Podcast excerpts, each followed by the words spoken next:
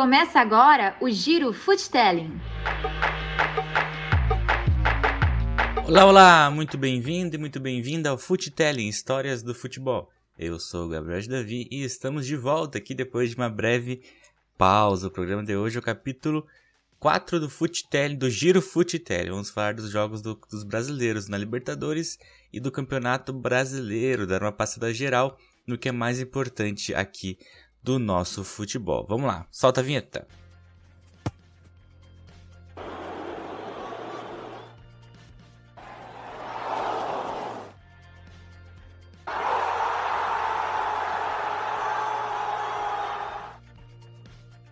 Futelli Histórias do Futebol.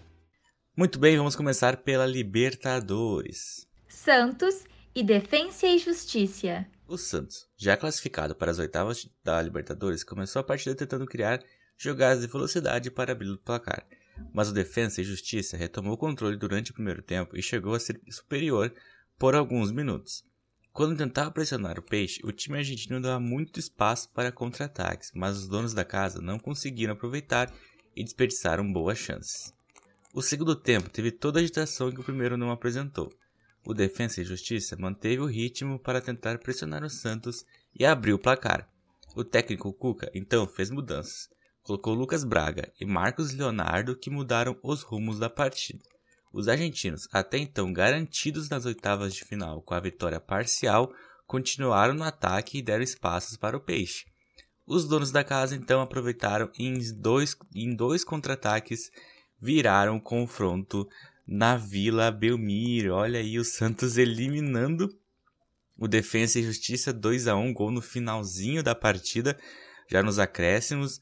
Já o com esse resultado, daí o Delfim venceu do Olímpia no outro jogo e o Delfim está classificado com 7 pontos. Os últimos uh, seis pontos conquistados, né? Tá com sete dos últimos seis nas últimas duas partidas com duas vitórias. Então aí uma, uma sequência muito interessante do time do Delphi com sete pontos em segundo lugar. O Defensa e Justiça só, só tinha que segurar o empate e não conseguiu segurar esse empate contra o Santos. E com isso, o Santos classificado em primeiro e o Delphi em segundo nesse grupo.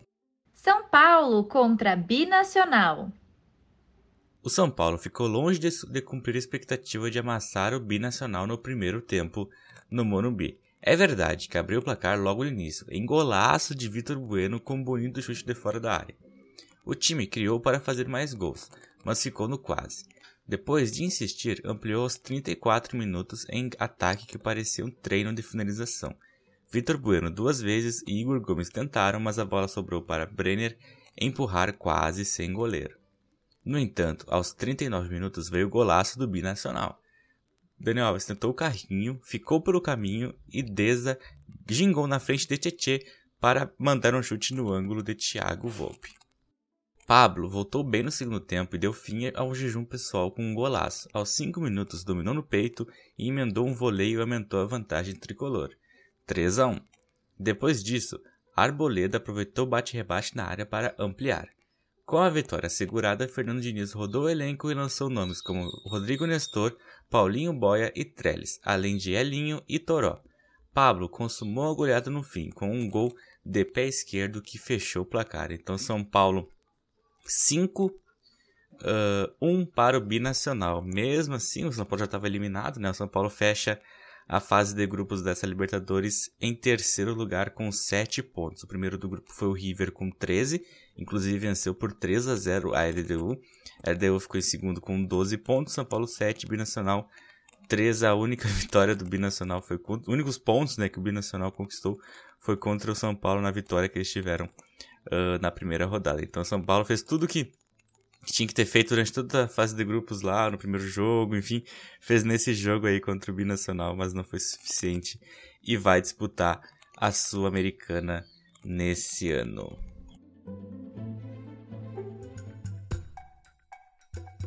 Penharol versus Atlético Paranaense.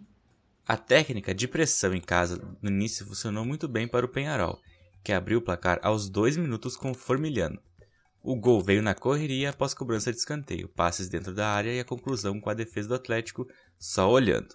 O Penharol não era lá grandes coisas, mas seguiu pressionando, jogando com mais objetividade, enquanto o Atlético não sabia o que fazer. Desorganizado e sem finalizar, o time só melhorou após os 30 minutos, quando os passes começaram a encontrar os atacantes, e foi só no toque de bola que o primeiro gol saiu. Christian cruzou para a área, Nicão dominou e chamou a marcação do goleiro Darson, deixando Lúcio Gonzalez sem marcação aos 35 minutos. O passe veio e foi para o gol, que animou o Atlético, que passou a aparecer mais na área e forçar o erro dos uruguaios.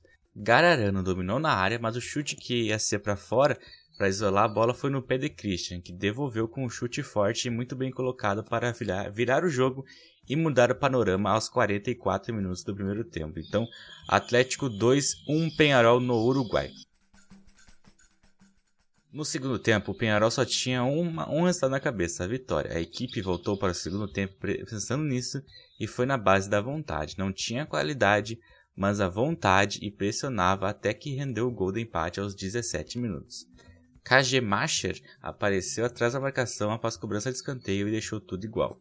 O jogo seguiu um tanto equilibrado em erros e poucas chances de gol, mas não em vontade. O Penharol acreditava com todas as bolas, como na corrida de Giovanni Gonzalez, que não desistiu da bola na esquerda para cruzar na cabeça de Britos, que virou para o Penharol. Então o Penharol conseguiu uma virada no finalzinho ali, 3 a 2 em cima do Atlético Paranaense. Mas mesmo com a vitória, quem se classificou foi o Atlético Paranaense. A situação do grupo ficou assim: Jorge Wilstermann 10 pontos, 3 de saldo.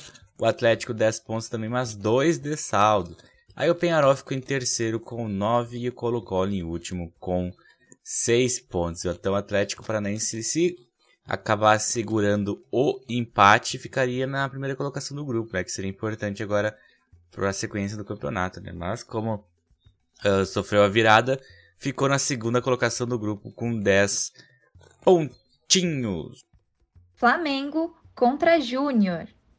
Mudaram as peças, mas a superioridade do Flamengo no primeiro tempo foi a mesma como se entrasse em campo com a força máxima. Desde o primeiro minuto, o time tomou a conta do jogo com intensidade e inteligência, utilizando muito bem os espaços nas costas dos laterais do Júnior. Por ali, Bruno Henrique e Michel criaram boas jogadas, sempre com o auxílio de Vitinho. O primeiro gol não demorou a sair. Aos 10, Truller aproveitou o belo da defesa após cabeçada de Léo Pereira e marcou. O Flamengo seguiu em cima, acertou o travessão e quando parecia diminuir o ritmo, deu o bote no contra-ataque. Velocidade de Bruno Henrique pela esquerda e golaço de Lincoln. 2 a 0 com tranquilidade. O Flamengo manteve a estratégia e o ritmo no segundo tempo. Mesmo com mexidas de Dome para descansar peças importantes como Arão e Vitinho, e observar os jovens como João Gomes e, e Lázaro, a equipe seguiu no ataque explorando os lados do campo. Michael infernizou a defesa colombiana e criou boas oportunidades. Quando a superioridade era tanta que o Júnior aproveitou em um momento de desatenção para diminuir um contra-ataque bem encaixado. Thiago Gutierrez invadiu a área e tocou na saída de César. O Flamengo logo deu troco com o Bruno Henrique que subiu muito após cobrança de escanteio e fechou o placar. Muito bem, então Flamengo 3-1 para o Júnior Barranquilha. O Flamengo fechou a fase de grupos com 15 pontos. Teve só aquela derrota né, para o Independente Del Vale por uh, 5 a 0 Fora isso, foi só vitórias. Então fecha com 15 pontos. E o Independente Del Valle ficou em segundo com 12. O Júnior Barranquilla com 6 e o Barcelona de Guayaquil com 3 pontos. Esse foi o grupo A da Libertadores da América. Palmeiras e Tigre. Um cartão amarelo contra o Palmeiras e uma chance criada pelo Tigre com menos de um minuto de jogo mostram como foi o início para os donos da casa. Na segunda partida sem Vanderlei Luxemburgo no comando, o Verdão voltou a apresentar erros na saída de bola e problemas na aproximação e na criação. Com dois pontos, Gabriel Veron e Wesley, o time palmeirense teve dificuldades no setor ofensivo, mas marcou o único gol da primeira etapa após jogada de velocidade pela esquerda. Depois chutou o Everton, Wesley foi até a linha de fundo e cruzou para Rafael Veiga marcar. 1 a 0 no primeiro tempo. Já no segundo, o Palmeiras precisou de 7 minutos para ter mais tranquilidade no jogo. Antes do gol de Gustavo Gomes, porém, sofreu com um pênalti desperdiçado por Luiz Adriano. Na sequência do lance, Gabriel Menino cobrou escanteio na cabeça do paraguaio que fez 2 a 0 para os donos da casa. A vitória virou goleada com o Verdão aproveitando seus pontos. Na primeira tentativa, Wesley tocou para Zé Rafael marcar. Depois, Rony chutou cruzado e Gabriel Veron só teve o trabalho de completar para o gol. Ainda teve tempo para Rony fechar o placar aproveitando o cruzamento de rasteiro de Matias Vinha. Então, novamente, ali o Palmeiras 5 a 0 já tinha feito 5 a 0 contra o Bolívar, fez 5 a 0 agora de novo uh, contra o time do Tigre da Argentina. E com esse resultado, o Palmeiras fecha a fase de grupos com a melhor campanha geral: 16 pontos, 5 vitórias e 1 empate. O Guarani ficou em segundo lugar do grupo com 13 pontos, o Bolívar ficou em terceiro com 4 e o Tigre fechou o grupo com um pontinho apenas. Muito bem. É, hoje, esses foram os jogos dos brasileiros na Libertadores. Hoje vamos descobrir como a dupla Grenal foi na última rodada. Só falta eles de brasileiros. Por hora, nós temos os primeiros colocados em ordem de classificação. O Palmeiras. É muito importante porque o, o sorteio vai ser sexta-feira, ao meio-dia.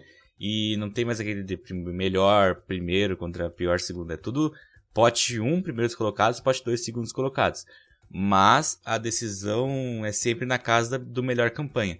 Então é muito importante ver essa classificação e vamos ver como é que ficou depois desses jogos. Ó, Palmeiras, até agora, sem o, sem o grupo do Grêmio do Inter e o grupo H, que é o grupo do Boca que vai ser decidido hoje.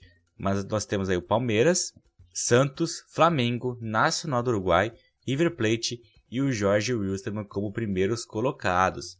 É, como primeiros colocados, o Palmeiras, o Santos e o Flamengo liderando, Nacional do Uruguai, depois River e o Jorge Wilstermann. E os segundos colocados, Racing, Guarani do Paraguai, Del Valle, LDU, Atlético Paranaense e o Delphi, como eu falei antes. Uh, hoje nós temos pelo grupo E o Grêmio e o América de Cali, e o Católica e o Inter. O tricolor já classificado tem que vencer ali para garantir a primeira colocação do grupo. O Inter não está classificado ainda, mas o América tem que tirar 5 de saldo, né? Então tem que vencer o do Grêmio de 2 a 0 por exemplo, e o Inter perder de 3 a 0 para, para ser primeiro, o Colorado tem que vencer e o Grêmio não ganhar. Mas vendo a classificação geral, o Grêmio pode chegar, uh, ficar atrás do River ali, então o Grêmio ficaria como uh, penúltimo, penúltimo, primeiro colocado, mesma coisa com o Inter, né? Se o Inter ficar em primeiro lugar do grupo. E para segundo lugar também não está muito boa a situação do, da dupla Grenal, porque uh, o Delphi tem 7, aí o LDU tem 12, o Inter e o Grêmio tem 8 ali, então os, o, a dupla Grenal vai se classificar como uma colocação bem baixa na classificação geral nessa Libertadores. Mas mesmo assim, se classificando já é conta, né? O Grêmio já é classificado em tudo para ser o primeiro lugar do grupo. Já o Inter aí garantia a classificação para não correr mais sustos, vencer a Universidade Católica lá no Chile. E nós temos outro grupo para ser definido no grupo H. Isso a 9, 9 e todos os jogos hoje. No grupo H, Boca Juniors e Caracas.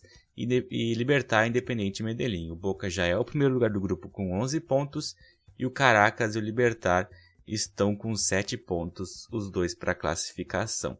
Então é esse o panorama da Libertadores. Nós temos esses quatro jogos hoje às 9h30 da, da noite, tudo no Facebook, vai ser a, a transmissão.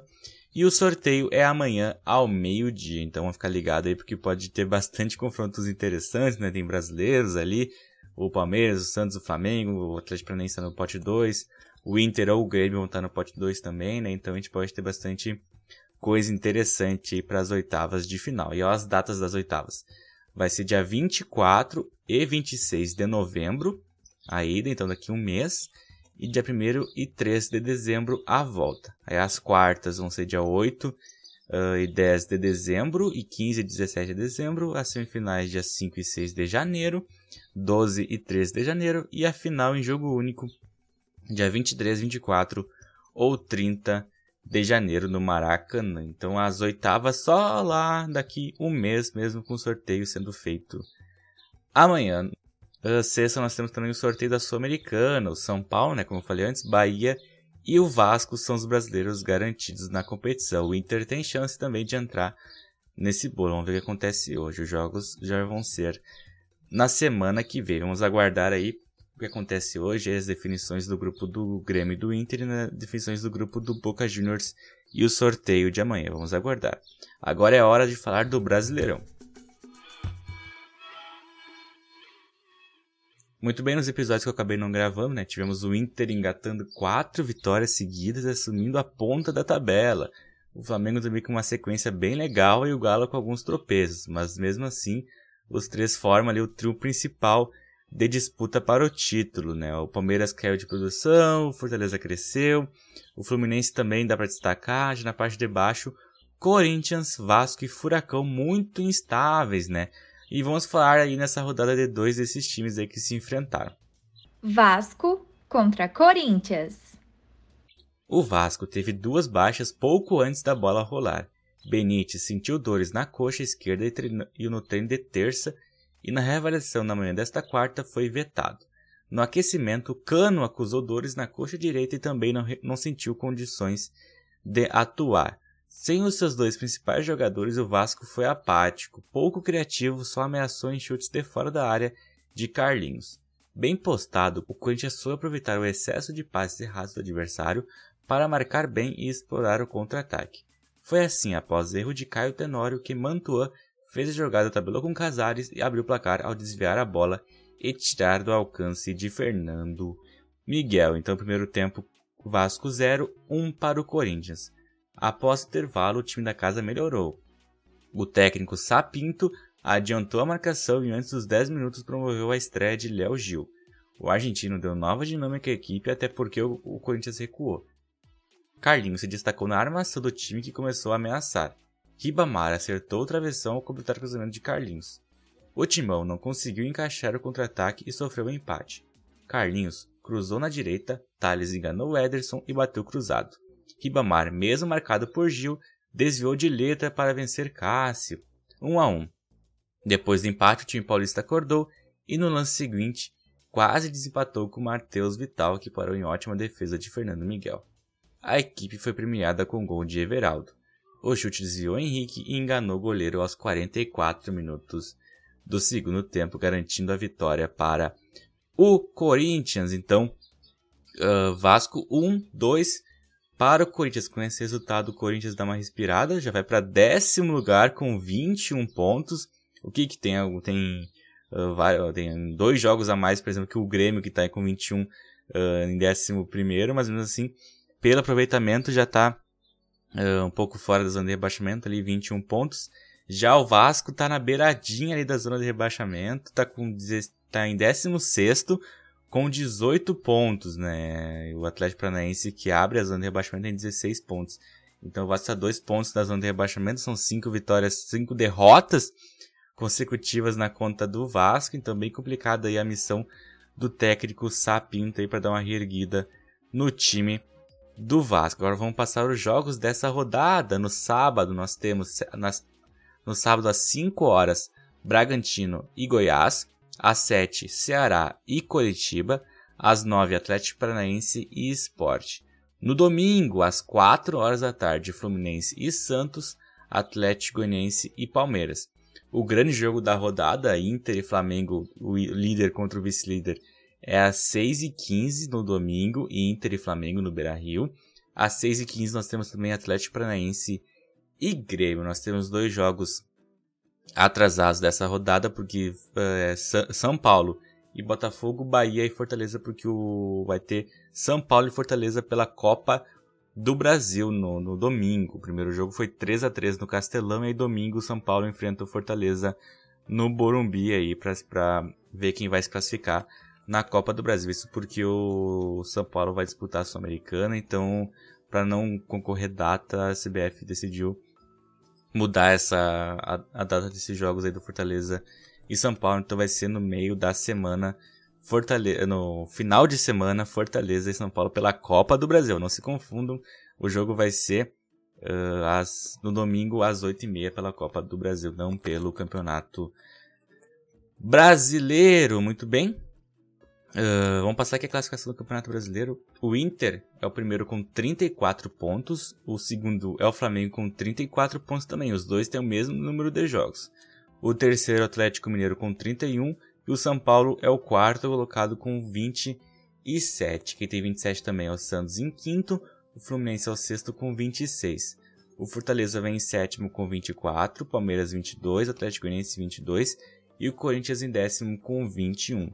Quem tem 21 também é o Grêmio em 11. Uh, 12 é o Sport com 20. O Bahia tem o Bahia tem 19 em 13º, o Ceará 19 em 14º, o Botafogo 19 em 15º, em 16º o Vasco 18 pontos e na zona de rebaixamento o Atlético Paranaense 16 pontos, Curitiba 16 pontos, o Bragantino 16 pontos e o Goiás 11 pontos na lanterna da competição. Vou destacar alguns jogos aqui dessa rodada. Claro, o Inter e o Flamengo é o grande jogo, né? O primeiro e o segundo colocado no Beira-Rio aí uma um daqueles jogos dos pontos corridos que são finais, digamos assim, né? Inter e Flamengo no Beira-Rio.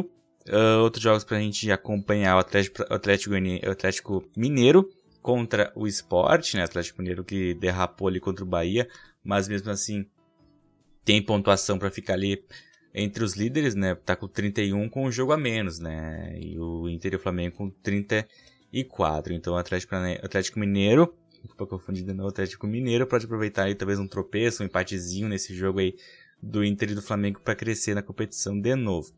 Outro jogo interessante, Fluminense e Santos, pela tabela, o Santos tem 27 em quinto e o Fluminense 26 em sexto.